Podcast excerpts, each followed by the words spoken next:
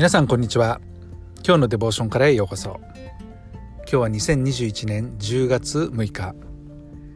今日の聖書箇所はルカによる福音書19章9節から10節。今日のデボーションタイトルは失われたものを探して救われる方。それでは聖書箇所をお読みいたします。イエスは言われた。今日救いがこの家を訪れた。この人もアブラハムの子なのだから。人の子は失われたものを探して救うために来たのである。イエス・キリストがエリコという町に入りました。そこにはザーカイという人がいてこの人は徴税人の頭で金持ちでありました。ザーカイはイエスという人物にとても興味を持っていました。一体どんな人か見ようとして彼はイエスがその町に入ってきた時一目でも見ようとしましたけれども背が低かったので群衆に遮られて見ることができませんでした。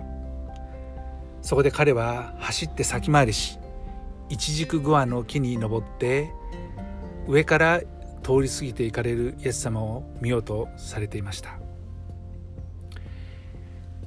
イエス・キリストがちょうどその場所に来ると上を見上げて言いました。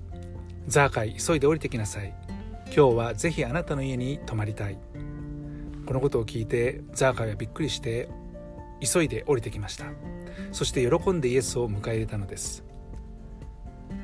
これを見ていた人々は皆ブツブツブツブツつぶやきました。文句を言ったのです。あの人は罪深い男のところに行って宿を取った。その時ザーカイは立ち上がって主に言いました。主よ私は財産の半分を貧しい人々に施します。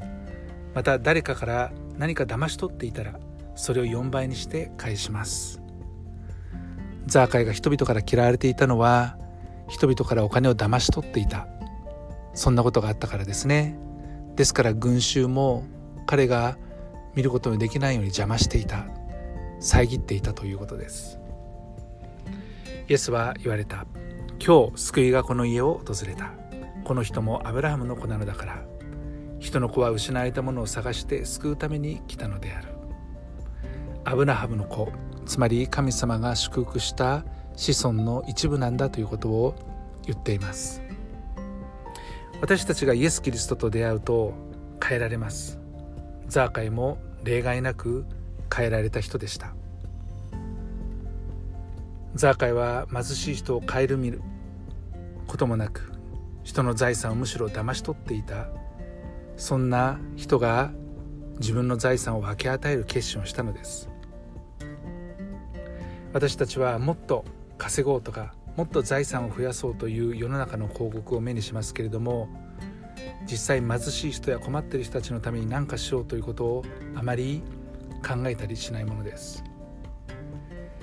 ザーカイは神の救いを受け入れた時に貧しい人やまた困っている人を顧みようという発想が湧き上がってきました。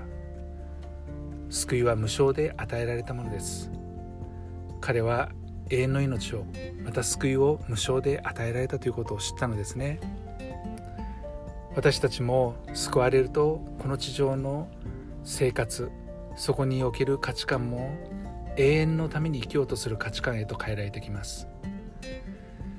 自分のために生きようとしているそういった生き方から他人のために生きていこうとする生き方へと変えられていきます。救いは私たちに希望と喜びを与えます。まだ救われてない人が一日でも早く救いを受け入れるように本当に心から願います。愛する天のお父様あなたの救いを感謝します。あなたは失われたものを探して救うために来られました。今日も救いが起こされますように。主イエス・キリストの皆によってアメン。今日も皆さんの歩みの上に神様の豊かな祝福がありますように。